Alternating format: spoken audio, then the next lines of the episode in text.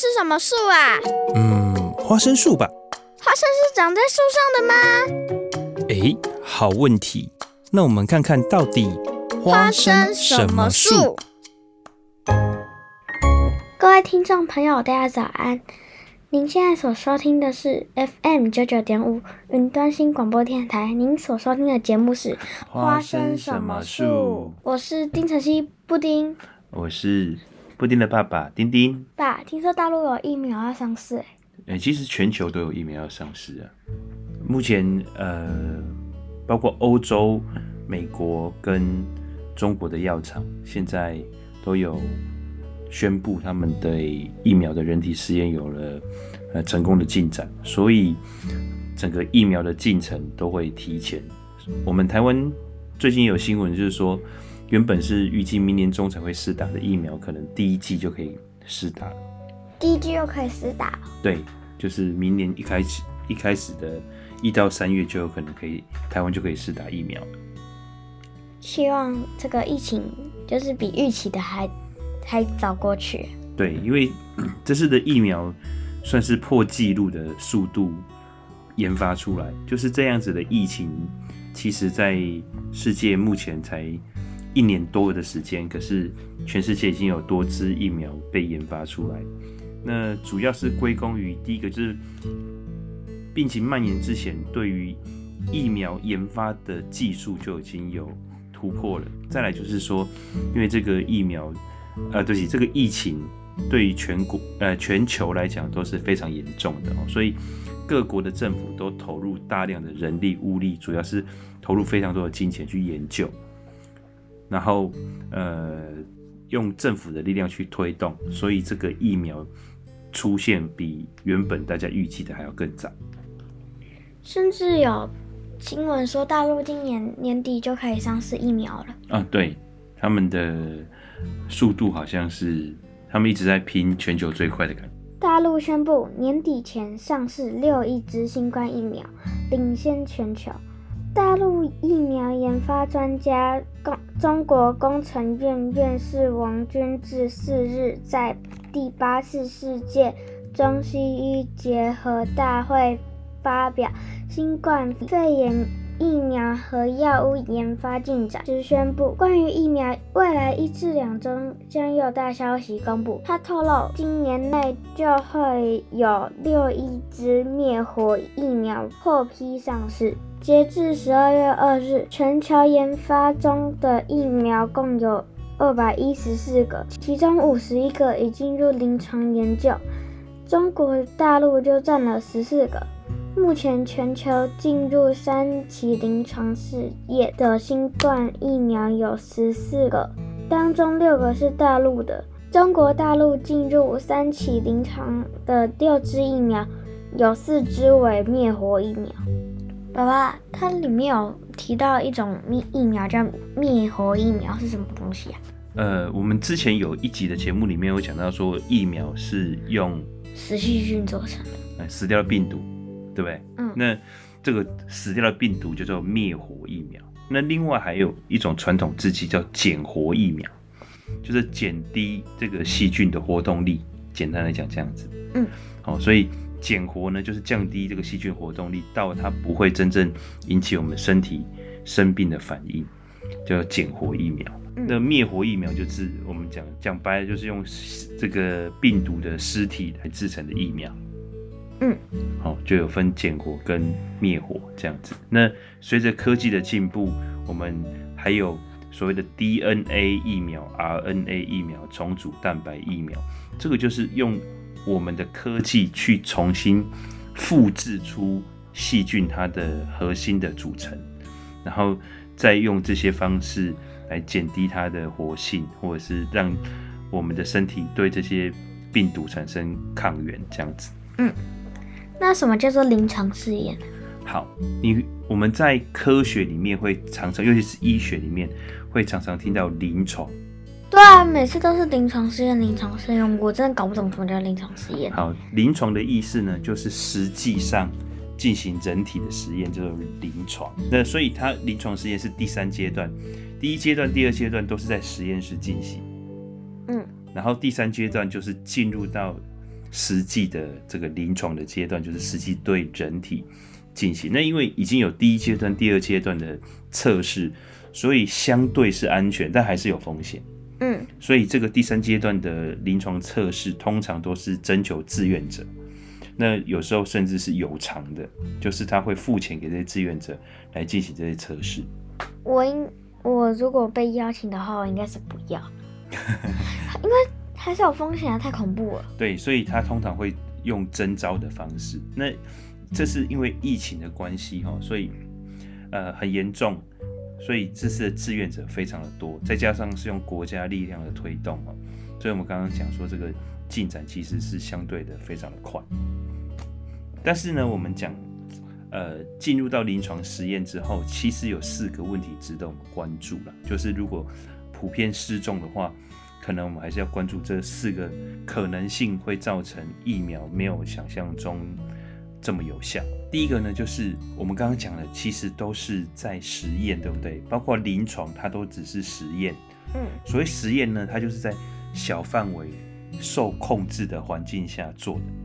对，可是我们真正要开始对广大的民众施打的时候，它就不是实验了嘛，它就在现实生活中嘛。所以这个实际的效能跟实验上通常都会有差距。嗯，通常都是实验的效能比较高，实际上的效能会比较低。为什么？因为打的环境不一样啊，温度不一样啊，哦，这些客观的条件不一样，所以通常实验的。品质都会比较高，成果成效都会比较好，但是实际上的成效可能就没有像在实验室里这么好。所以说，可能实验室的结果可能会比较好一点，但是打在普通人身上就会有些差异，是吗？哦，实验室就是临床实验也是普通人，嗯，也是普通人，他不会选一个身体特别强壮的人这样子。但是，呃，我我们刚刚讲的说实验它是。在一个被控制的范围里面，它是第一个数量少，嗯，对不对？而且它的它的环境一定比较好。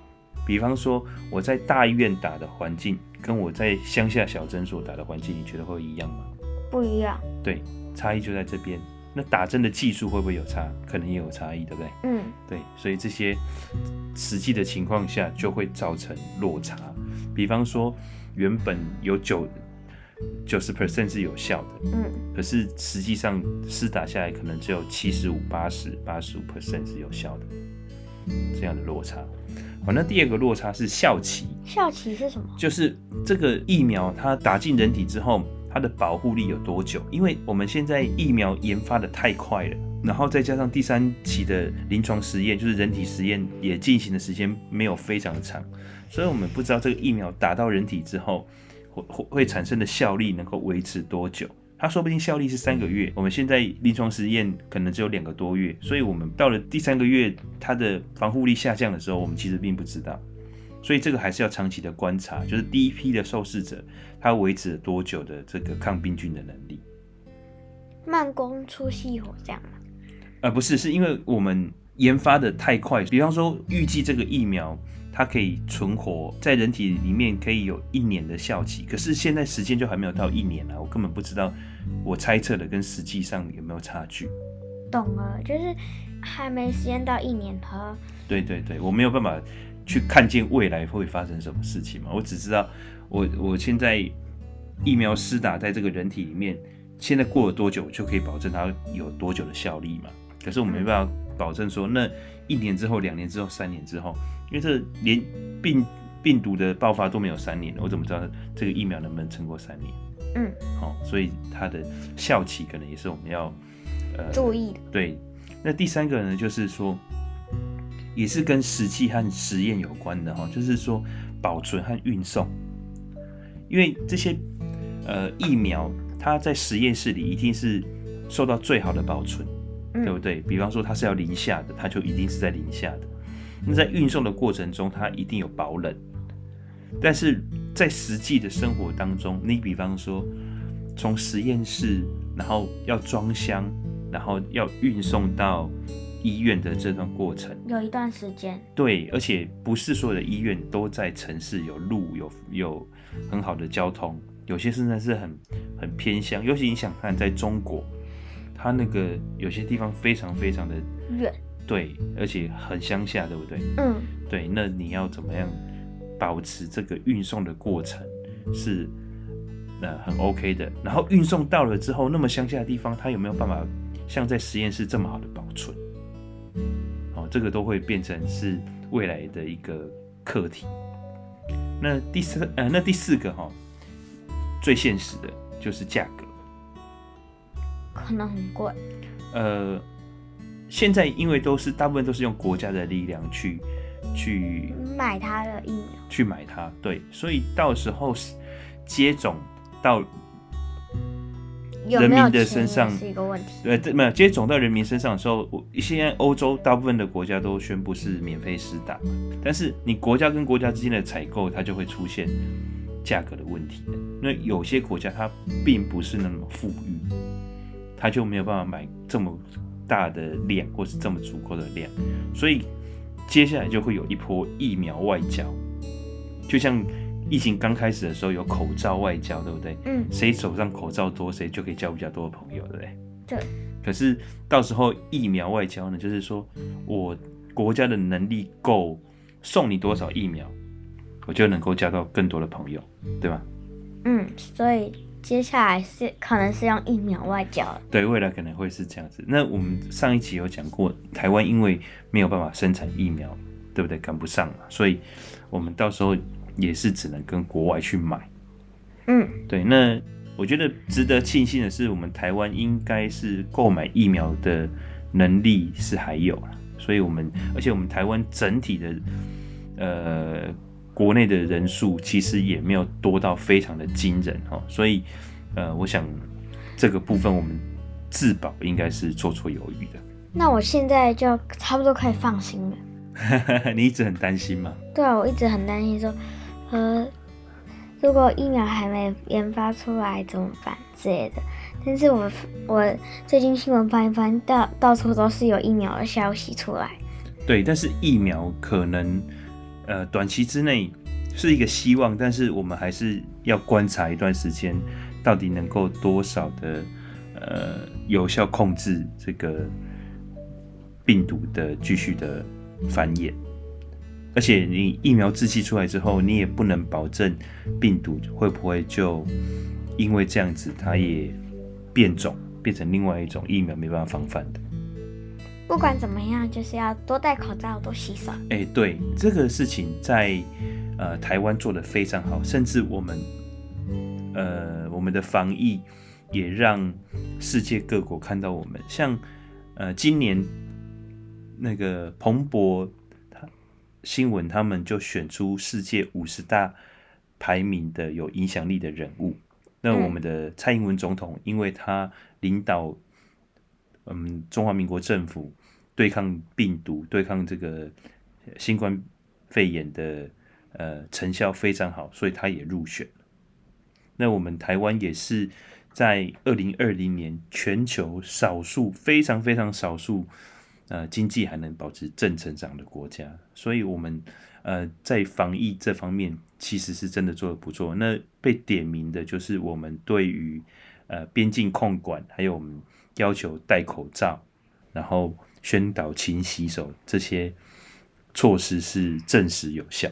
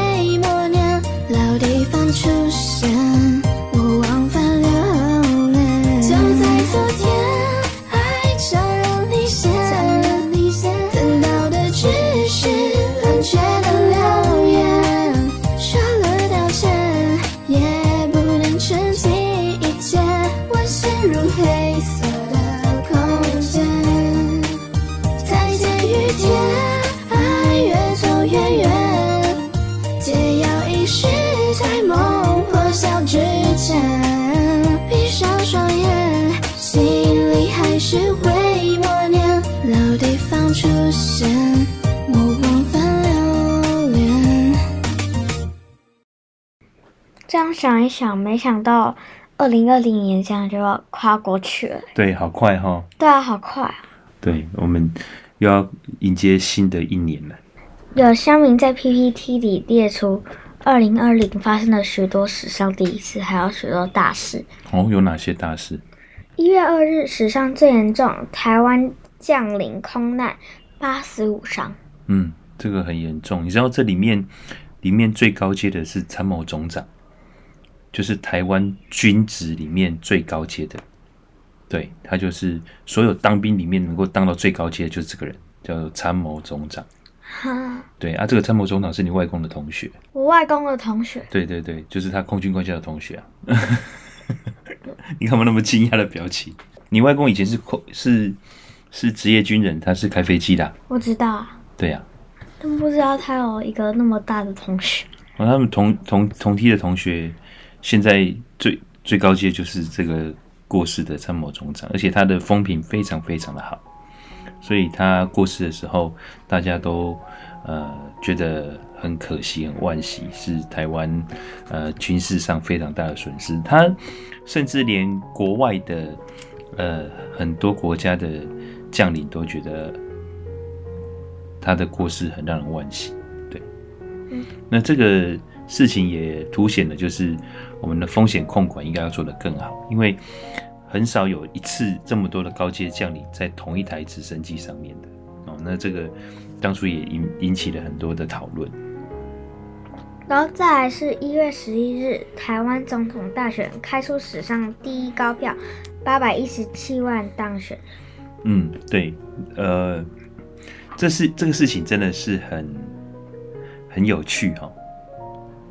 这个八百一十七万票，你大概没有什么概念，对不对？对啊。好，之前上次最高的哈，就是之前的记录是马英九总统在两千零八年选举的那一次，他拿到了百分之五十八点四五的选票，大概是七百六十五万多张，哦，快要七百六十六万张的选票。嗯，对。那这次八百一十七万呢，比起之前最多的多了，哎，足足一百五十万票。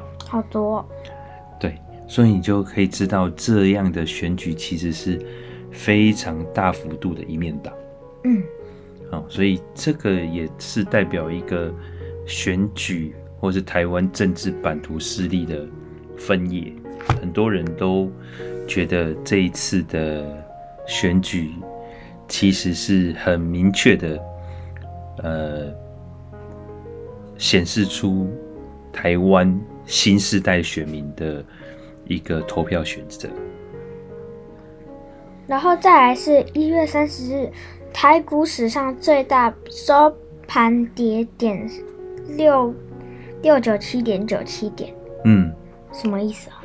就是这一天台股的市值跌了最多，就是有史以来台股跌最多点数的就是这一天。我的天哪！那这一次的大量下跌，其实主要是因为。那个时候刚刚受到武汉疫情的冲击，那台湾算是比较敏感的市场，所以全世界各国还没有感受到，但是台湾已经率先的呃反映这个这个历史事件，所以往下跌。那到三月的时候还有再跌一波，哦，所以那个时候就是整个股价市场都是在一个低迷的状态，但是因为那个时候的台股一直是。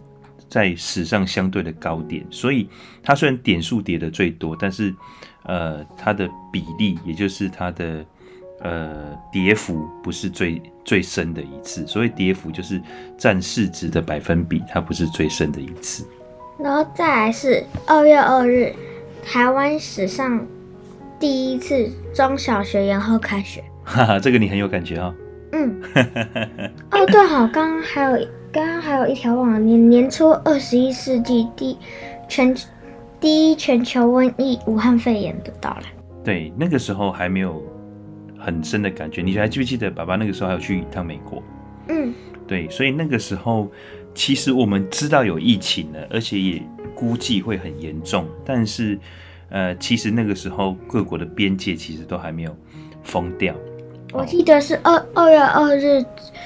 二月二日之前就是之之前就是本来是二月二月几号要开学的感觉，但是就延到三月多。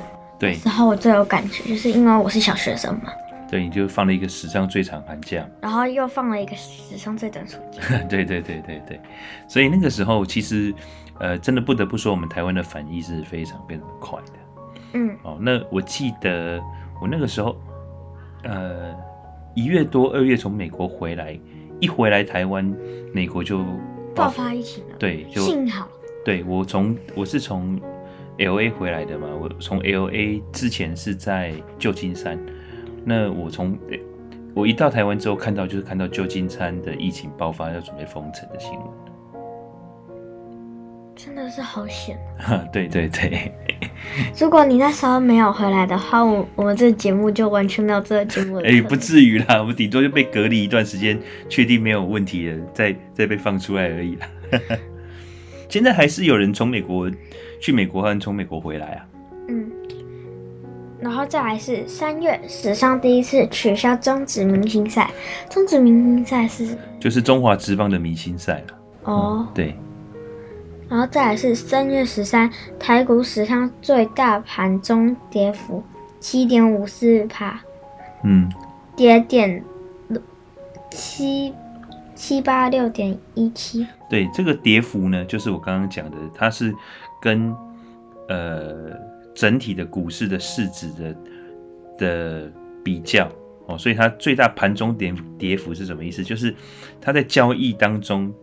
呃，跌的最深的一次就是七点五四 percent，那后来有往回拉，所以它在收盘的时候，这个跌幅就收敛，所以跌幅收敛就是它有往回拉一点，所以它跌的就没有那么深了，这样子。那你看它跌点七百八十六点一七，是不是比我们刚刚看到的这个六百多点还要更多？对，对，六百九十七点嘛，哈，所以。呃，它的这一下子的跌幅是非常非常的大的哦，所以我刚刚不是有在讲说三月的时候又再跌了一次嘛，嗯，所以这一次跌其实是跌的非常的深的，而且而且造成很多呃股价都一下子变得非常非常的低。再来是三月二十四日，国际奥会宣布奥运史上第一次延期一年。对，因为之前如有遇到世界大战，他们就直接宣布停办。嗯，对，那这一次是延期一年，这个还蛮特别的。那为什么是选择延期？因为之前花了太多钱了。哦，在日本政府在东京花太多钱了，如果不延期的话，这些钱基本上血本无归，可能会造成日本非常大的财政亏损。我有感觉，你知道为什么吗？嗯、因为柯南，柯南的那个电影刚好就是跟东京奥运会有关系的，所以他也在延期了一年。然后我就，我就哦，所以他电电影跟着跟着奥运会延期一年上、嗯、上映。听说是四月的时候。哦，真的、啊，其实很多很多电影都延期上映了。爸妈非常非常非常非常非常期待的一部电影叫《Top Gun》第二集，也延期上映了。爸爸让爸爸也觉得很难过。对啊。好。然后再来是四月十一日，史上第一次关门终止开幕战。哦哦哦，对，就是呃，他有举办这个比赛。可是没有开放观众进场。那这个比赛呢也很特别哦，它是全我们今就是今年全世界的职业运动的一个先例，就是举行比赛但不开放观众进场。那这样的一个比赛，呃，也造成我们台湾在那个时候全世界的媒体非常的呃注目。因为那个时候台湾的棒球是全世界唯一还有在进行的职棒比赛，所以全世界呃的棒球迷都非常的关注台湾的职棒。那时候呃很多球呃球星也红到外国去这样子，那这样的比赛也让美国跟日本这些主要的职业市场开始效法，所以他们后来也就是陆陆续续的开馆。开始比赛，但是不开放观众进场，或者是让观众保持安全距离。那美国的 NBA 原本也是停赛了，因为太多的球员跟行政人员都感染了这个 COVID-19。可是呢，他们最后还是把剩下的赛季还有季后赛给比完了，然后有冠军赛。你还记不记得我们那个时候说他们在哪里比冠军赛？那个那个迪士尼。对，Orlando Disney，对不对？嗯。好，然后再来是。四月十七日，台湾史上第一次直辖市市长罢免成案。哦，对，这个就是我们所在地高雄。嗯，对，有史以来第一次。但是这个以后可能机会会变高，因为现在的罢免门槛其实是越来越低了。嗯，对。四月二十一日，史上第一次国际油价或价格下跌至负数。哦，是。国际油价的期货吧，嗯，国际油价期货价格下跌至负数，这个是什么概念呢？就是我跟你买油，你还要给我钱。下跌到负数的原的的意思就是你你卖我油，然后你要付我钱。那个加油站的不是亏了吗？这个这个中间有非常非常多的金融操作啊。第一个期货它就不是一个现货的买卖，嗯，那然后它还有包括了这个我我买期货，我不一定是真的要买石油，它可能还有很多运送啊储存的问题。但是这个这个记录是真的真的非常夸张，就是夸张到一个地步，就是有负数我们。已已经打破我们所有人的金融操作的观念了，因为我们都没有想到，因为它它当天好像下跌非常多，下跌我我印象中好像是下下跌到零点几块的时候，大家会想说会不会到零元，就是零元交割这个事情，我们就会觉得说太夸张了吧？结果我我们很多人都会觉得这个时候进场一定会赚啊，因为。石油的价格再怎么样不会是零元嘛？嗯，所以很多人进场，对不对？嗯，亏钱了，因为它跌到负数啊，你知道吗？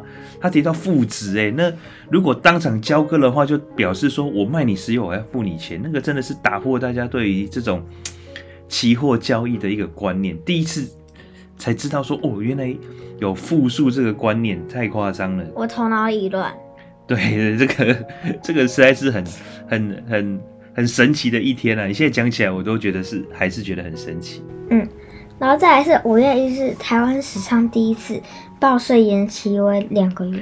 哦，对，因为我们五月是台湾的报税月，尤其是所得税，哦，那跟绝大部分的我们这种薪水阶级是息息相关的。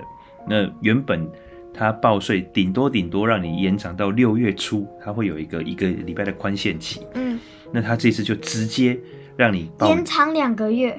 对，延长一个月啦，就是变成两个月。嗯，对，就是你五月一直可以报到六月底这样。太恐怖了。对，那个时候其实政府已经有蛮多的策略政策是来因应疫情的，包括了这个税务哦，就是给给一些优惠的减免，或者是在劳保。劳保上面会有一些放宽的规定，那也包括了我们缴税可以延延缓缴这样子。然后再来是六月六日，台湾史上第一次直辖市市长罢免案通过。呃，对，就是我们刚刚讲的嘛，就是、嗯、呃高雄市的市长，嗯，罢免案通过了。然后再来是六月三十日，香港首次施行国安法。对，这个也是一个很划时代的。的一个记录哈，为什么呢？因为过去香港之所以吸引非常多的国外资金，原因就是因为它有高度的自治跟自由。那在从英国占领香港，应该说英国治理香港的期间，一直到呃九七年中国政权接手，他都一直。有意识的维持香港的开放跟自由，可是实行国安法这件事情，会让这个自由的名号产生了一个疑虑哦，所以他们在颁布的时候就有非常非常多的抗争。那到了后来，就会变成一种呃连锁反应，几乎是没有办法遏制下来，一直到现在都还没有办法收。收尾，而造成香港非常非常大的经济上的损失。再来是七月三至五日，台湾史上第一次大学只考延期。嗯，这个也是因为 COVID-19 的关系，又是延期。对。再来是七月二十八日，台湾史上最高乐透彩金三十一点二亿，台股历史新高点，盘中十。一万三千零三十一点七零，对，这两件事情都蛮有趣的哈，因为呃，台彩三十一点二亿的得主，其实基本上好像已经呼之欲出了，就是那个时候就有说，哎，是台新金的一个法务部门的一个漂亮的女生得到的哈，那到底是不是我我们后来也不得而知了哈，因为也没办法证实。那第二个是台股历史新高，我刚刚我们有讲说三月的时候不是跌了一个非常大的幅度嘛？嗯，对。可是你知道台台湾的股票市场有一个关卡，叫做一万点的关卡。嗯，好，那一万点关卡突破之后，大家就一直期待说什么时候它会再创造历史的新高点。好，历史的新高点其实讲浅白一点，就是台股里面的钱是最多的时候。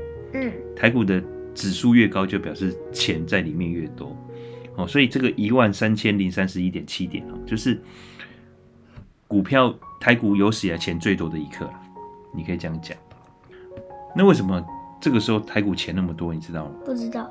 因为其他全世界各地的股票都很惨，只有台湾的防疫算是成功的，所以相对的大家都会把钱放在台湾。嗯，对。包括外国的钱啊，台湾的钱也比较敢拿出来投资。嗯，再来是七月二十九日，台湾气象史上最热的七月，第一次无台风七月。对，也不是第一次无台风七月，是第一次无台风的台风季，因为整个台风季一直到现在都没有台风进来台湾过。嗯，对。好，再来是。七月三十日，台湾史上第一位台籍民选总统逝世。对，李登辉总统。嗯，他是爸爸刚开始进入新闻界的时候的担任的总统，就是李登辉总统。所以那个时候，呃，因为爸爸身高很高嘛，那李总统的身高也很高，嗯、所以他用他身边的随扈的身高大概都是一八零到一八五左右这个身高，他的习惯，嗯，那他的随扈都习惯穿黑色的衣服，嗯，那那个时候。呃，爸爸开始当记者的时候，也都是常常都穿了一件黑色的夹克，嗯，然后背着摄影背包。那有些选举的场合啊，就会有呃维安特勤，嗯，那维安特勤他辨识哦，都会在口袋里插笔，嗯，然后每一场每一场的笔的插的法方法都不一样，嗯，那国安特勤他们是这样，他外围是警察，嗯，然后中间就会开始。健步宪兵，然后国安局的人员，最后是总统的他的侍卫这样子。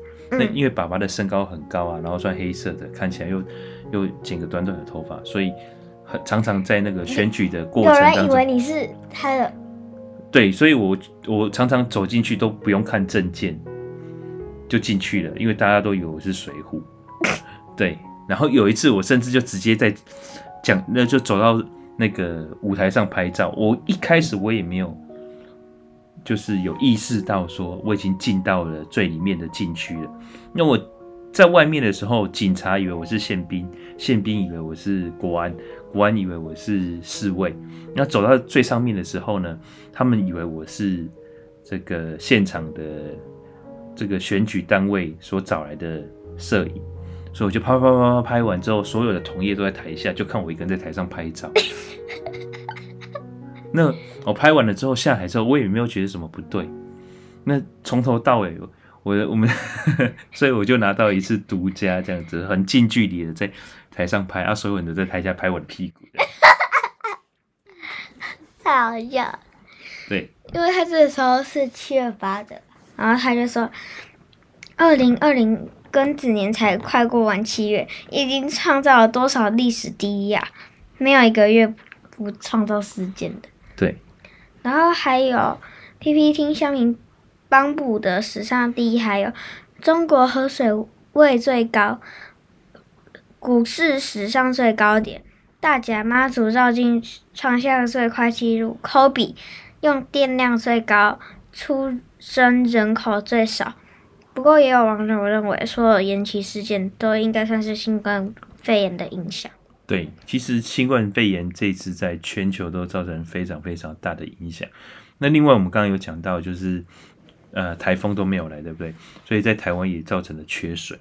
嗯，对。那还有另外一个就是呃出生人口其实也是一个很严重的问题。嗯，就是其实我们台湾已经进入了这个少子化。之外呢，其实我们已经正式的进入了人口老化的阶段，这变成台湾已经确定会变成超高龄人口国家了，就是因为我们呃生育的数字已经非常非常少，嗯，这些都是很值得关注的问题，所以以后我们也可以来聊聊这类的新闻。然后那个网友纷纷表示，历史课本就是你以后历史课本的重点年份。跨年前准你再发一次，就算以世界的尺度来看，都是绝无仅有的一年。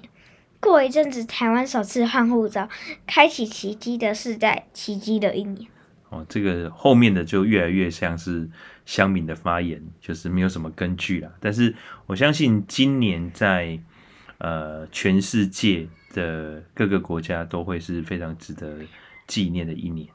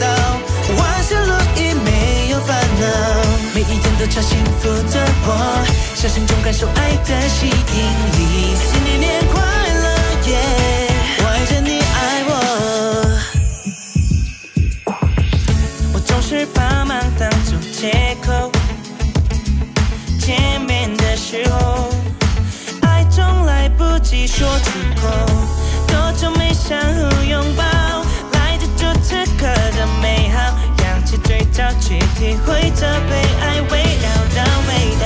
Too long, too long，深呼吸准备迎接际遇。Too much, too much，无论你在哪，好运总在身旁，爱情让你变得无敌。忘记困难的第一跟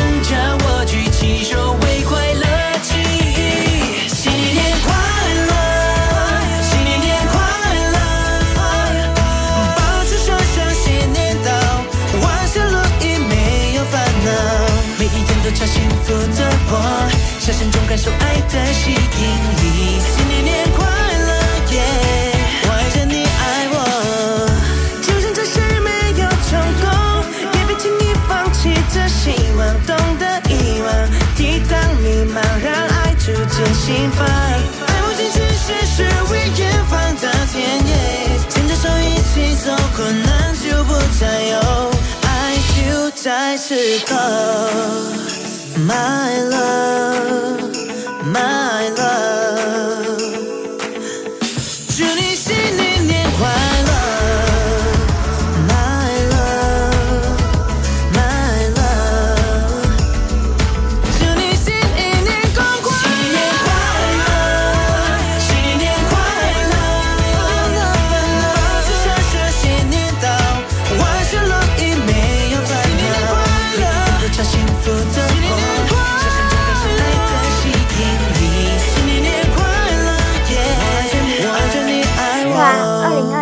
就快要结束了。爸，你觉得我们年底最重要的活动是什么？嗯，尾牙不是啊，是跨年。哦，跨年跨年好。高雄跨年超热闹，超强卡司加璀璨烟火秀，准备狂欢一整夜。高雄二零二一跨百光年跨年活动，首创同场跨年高流蓬莱双舞台，之前更一口气公布所有卡司，媲美音乐季的华丽阵容，吸引每个爱好音乐的粉丝。高雄市政府表示，跨百光年是首度跨高雄港市的跨年活动，移师高雄港湾举行，在大港桥两侧打造高雄蓬莱双舞台。蓬莱舞台位于高雄港站户区三至十号码头，高流舞台则设计在高雄流行音乐中心户外舞台，与蓬莱舞台呈现黄金的对角线。并以海陆空三项度设计，点亮高雄港湾。相信跨百光年将带给民众有别于传统跨年的全新感官体验。另外，义大世界只要义大享乐时光二零二一年跨年晚会，为了欢庆义大开幕十周年，睽违五年，跨年晚会今年强势回归，晚间八点在义大世界。大草坪开始，跨年时刻在欣赏十分十秒的十全十美璀璨烟火秀。除了有十二寸的尺玉烟花震撼在线，还有首创多雨急速跳跃烟火及今年特别打造的高空动态烟火。那我们今年跨年要在哪里跨？我们跨年都在教会啊。嗯，其实我也蛮想去那边跨跨看的。你是说义大世界，还是说？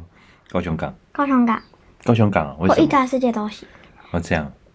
听说你 你已经到了想去跨年的年纪了。没有啊，不是全家一起去吗？哦，对对对对。刚说一大跨年十周年了嘛？对呀、啊。那所以我出生那一年要跨过去二零一一年的时候，他是第一次。对。对那他。然后我记得好像因为第一次嘛，然后你去，你为什么会记得？你才刚出生，怎么会记得？啊，妈妈跟我说，你妈妈跟我说，那个你那个意大第一次跨年的时候，因为你是你之前是记者，就是去拍，然后我和妈妈孤孤单单的在医院里度过了这个第我出生以后过来的第一个跨年。哎、欸，我跟你讲啊，跨年哦，真的是我非常不喜欢当记者的一个很大的原因。为什么？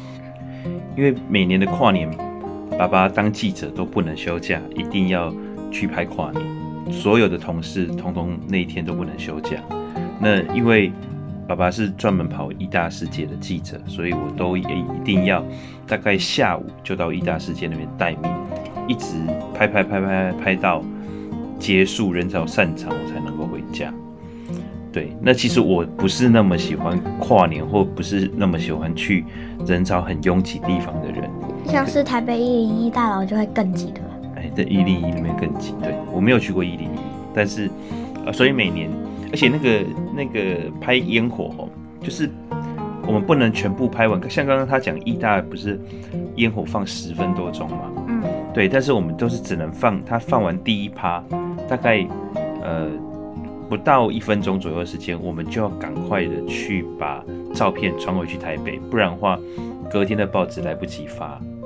所以，我们通常会在我们拍照的地方再拉一点，我们会请那个工程人员拉一条电脑线到我们拍照的地方，然后我们一拍完，啪啪啪啪拍完，就赶快接到电脑。上传台北，所以那个时间非常非常非常的赶。那在十二点以前呢，我们就要拍演唱会。他不是说魁违五年嘛，所以爸爸在当记者那时候都还有演唱会，所以就是要先拍演唱会，拍完演唱会到差不多时间，又要走到其他的地方很远的地方哦，然后就是准备拍那个烟火。拍完烟火之后就要赶快传，所以整个晚上都非常的忙碌。那忙碌不打紧，而且人还非常多。然后最重要的就是还不能睡觉。对，睡觉也。不能睡觉也还好，因为我们当记者常常没办法睡觉。更重要的是，我们都没有办法去跟家人一起跨年。对啊，我第一个跨年就没有跟到。哎，对，你跟你妈，你妈说她就抱着你在长庚的坐月子中心看到义大的烟火。嗯。对，那我我我是拍完烟火之后，再骑摩托车从义大回到。长庚的坐月子中心，然后陪你妈这样子，所以我你出生的第一年的跨年就是这样过的。那之后每年的跨年我都不在家了。没有啊，呃，对对啊，我们都不在家。嗯，我们都没有在家跨跨过年的。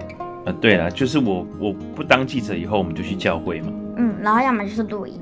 哦，对，要么就是录音。对，有一年的跨年是丁寻家出生那一年的跨年，我们去录音，对不对？他那个时候才三个月，我们就去录音。啊，对对对，我们家第一次露营，嗯，对不对？我们去纳玛夏露营，你还记得吗？嗯，记得记得，那次印象很深。对，我们家第一次露营，而且英许家那个时候才三个月，我们把它跨年跨完年才去的。哦，对对对。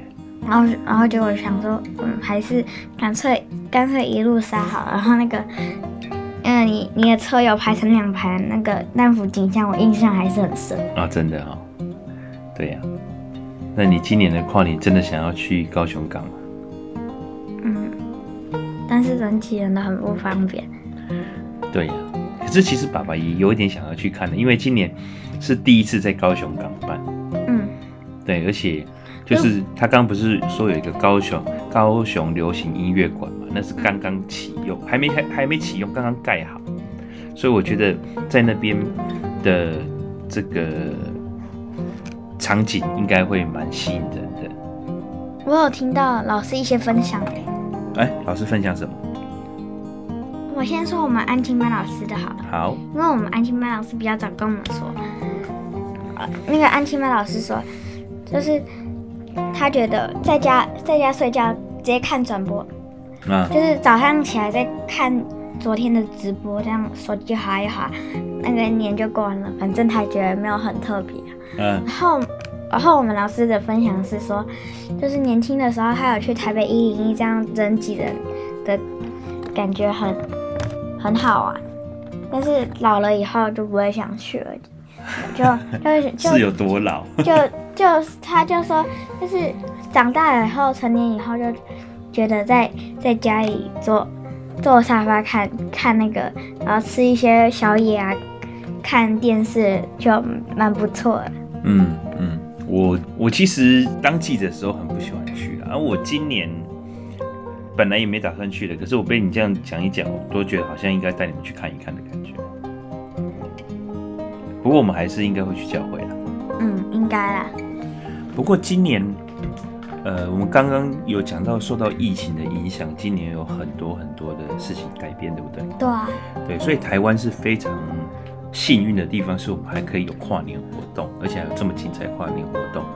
像很多地方的跨年活动都是取消或者是转成网络进行。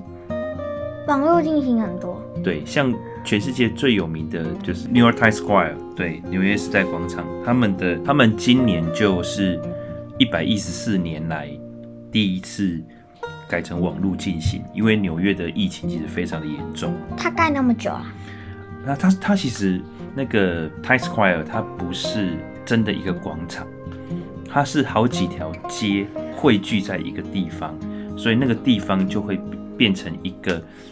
很大的平面空间，那旁边都是大楼，所以它其实真正在跨年的地方，其实大家是站在路上的。他们就会把用那个铁栅栏围起来，嗯，对，然后人们就站在路上，而且他们会用铁栅栏分成好多好多的小区块，那一一区一区的，大家就站进去之后就不能动了，所以你要上厕所也不能上，你就是一直得站在那个地方，很辛苦。对，那个 Times Square 的那个。那个 的跨年很辛苦，在家里看直播比较好。哎，对，很多纽约人他们都这样讲，所以说去的都是观光客。嗯，那你知道全世界还有哪些很有名的跨年的地点吗？跨年地点，雪梨。啊，对，它应该是常年都是呃全世界最著名的一个跨年的地标，因为雪梨它就是有个大桥，雪梨大桥，所以。